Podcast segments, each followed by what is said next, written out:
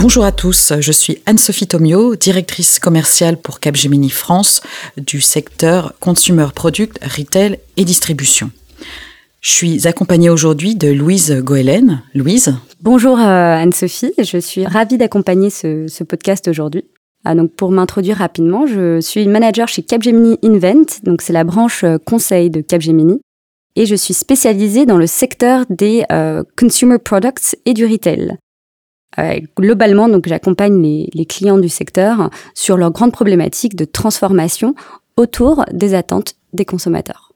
Merci Louise, en tout cas de m'accompagner. Et aujourd'hui, la discussion que je te propose qu'on ait euh, va s'appuyer euh, autour de l'étude What Matters to Today Consumer, hein, qui est une étude qui a été réalisée par le Capgemini Research Institute qui justement donc est une étude sur les préférences des consommateurs donc qui a été réalisée en ce début d'année. On va donc autour de notre discussion échanger euh, sur l'aspect magasin, hein, l'aspect de les livraisons, le retour en magasin, etc. qui sont importants l'achat direct aussi auprès des marques, hein, et puis toujours une importance d'avoir des produits sains et durables, euh, puisque aujourd'hui nos clients en 2022 ont, vraiment accéléré euh, sur leurs enjeux autour de l'omnichannel. Euh, L'e-commerce est un des axes majeurs de cette fameuse euh, transformation omnichannel, mmh. euh, même si le magasin reste bien sûr important et tu pourras nous, nous, nous le détailler. On aura aussi bien évidemment une discussion autour donc de l'expérience client, autour de la sustainability la data et bien sûr euh, la supply chain pour qu'on puisse aborder tous ces différents sujets pour au mieux servir les consommateurs de nos clients. Ici, je démarre un petit peu euh, pour avoir ton point de vue sur les premières grandes tendances, hein, ce que j'évoquais tout à l'heure, le retour en magasin. Parce qu'on sait que dans, dans, le magasin reste toujours important, mais il doit euh, vraiment être repensé, être redimensionné, repositionné. Un certain grand retailers ont déjà pris le pli là-dessus, euh, mais justement aussi importance de digitaliser euh, le point de vente, que ce soit euh, les vendeurs euh, ou les euh, accompagnateurs au sein du magasin. Il faut que tous soient équipés d'outils digitaux et pour que vraiment ils apportent une valeur aux clients et, et faire, faire de non plus des simples vendeurs, mais euh, des conseillers, on connaît dans le luxe les fashion advisors ou dans la distribution euh, spécialisée également. Et cela a pour but donc d'améliorer l'expérience client. Euh, et donc on voit un certain nombre de magasins apparaître sans même avoir à sortir le, moyen de paiement. Est-ce que tu as un point de vue là-dessus? Oui, bien sûr. Mais effectivement, on observe chez nos clients qu'il y a des grandes questions de fond sur le nouveau rôle du magasin physique dans ces écosystèmes, on va dire, omnichannel. Et la première question qui, se pose en fait de fond, c'est quel est euh, le, nouveau rôle de ce magasin physique et donc le nouveau ROI que l'on cherche à créer via cette expérience offline? Donc là, euh, les, grandes questions qui se posent, c'est typiquement quels sont les nouveaux KPIs qu'on va aller traquer en termes de performance et comment est-ce qu'on évolue en fait d'un mindset très euh, transactionnel à un mindset beaucoup plus expérientiel ce qui amène aussi bien évidemment nos clients à, comme vous le mentionnez, euh, se poser la question de l'évolution de la force de vente, qui devient un vrai euh, conseiller en fait, mais pas seulement euh, forcément que en magasin. la force de vente va utiliser aussi des leviers digitaux pour pouvoir conseiller online. Mais ça veut dire qu'il faut même réimaginer tout simplement l'espace physique du magasin pour qu'il y ait des espaces où on peut conseiller en présentiel et avoir des espaces où on peut voilà faire pourquoi pas des, consultations online etc donc euh, il y a vraiment tout un univers à repenser. Et puis voilà au-delà de l'expérience et euh, l'évolution du rôle de la force de vente il y a aussi bien évidemment adapter euh, le catalogue d'offres de produits. Parce qu'aujourd'hui on va pas plus pour les mêmes raisons dans les magasins et donc il y a tout un redimensionnement à accompagner là-dessus. D'accord, très bien. Euh, il y a aussi une deuxième grande tendance, hein, euh, c'est la vente ce qu'on appelle D2C. Alors le D2C, euh, on peut mettre pas mal de choses derrière le D. Euh, mm. Le digital to consumer, qui est, je dirais, l'élément le, plus important, en tout cas le plus naturel qui nous vient. Il y a aussi le data to consumer, puisque la data est partout, data client, data produit également. si on revient plus sur cet aspect digital, on voit aujourd'hui l'importance en fait du social commerce mm. via tous les réseaux sociaux. Alors Instagram en est un des, des fleurons, mais pas que. Mm. Et ça se, ça se, ça, ça, accélère de manière qui me dépasse moi-même.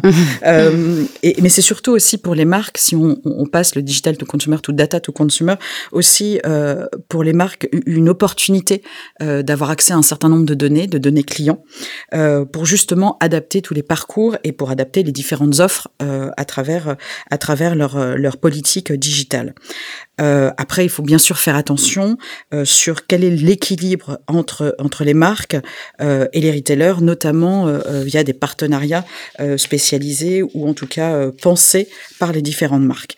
quelle est selon toi justement cette force-là du digital to consumer? Alors, euh, pour moi, il y, a, quelque chose de très fort dans le D2C. C'est une énorme opportunité pour les marques euh, pour fournir, bien évidemment, et là, on retourne sur les enjeux d'expérience, une expérience différenciante. Ce qui est intéressant dans le D2C, c'est que c'est à la fois euh, du, du, online, donc via son site web ou en effet ses réseaux sociaux, et c'est à la fois du offline, bien sûr, via son magasin physique, qui est aussi du, du direct to consumer quand on en a en physique.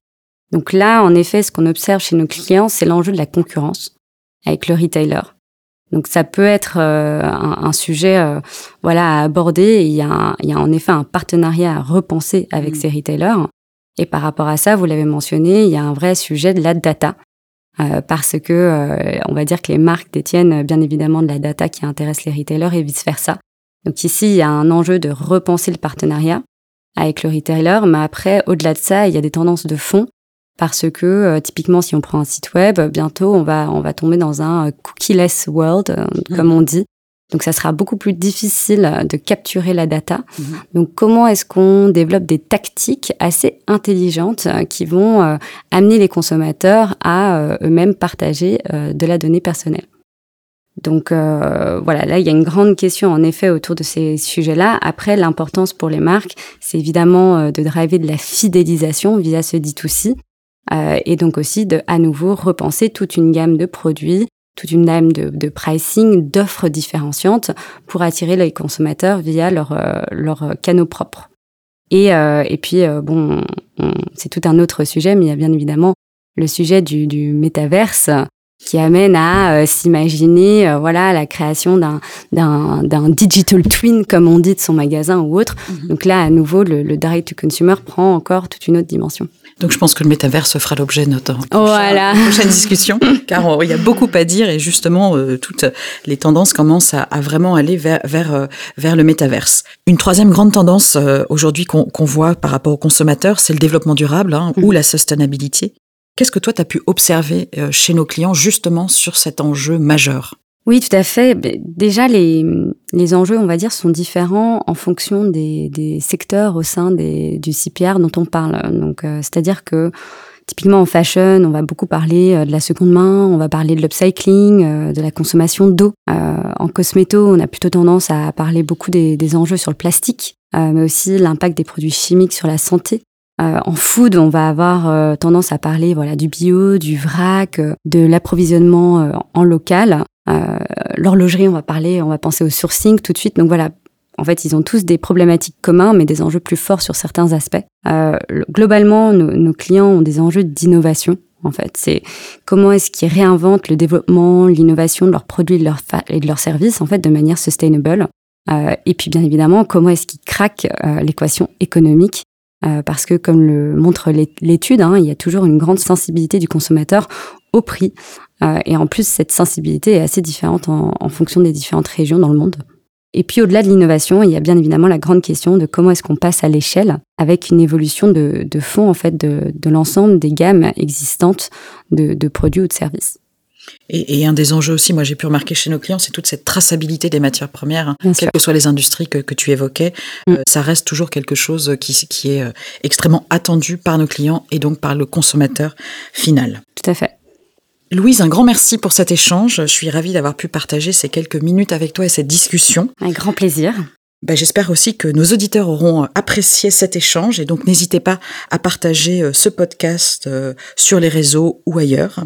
Et puis en tout cas, je vous dis à très bientôt pour un nouvel échange.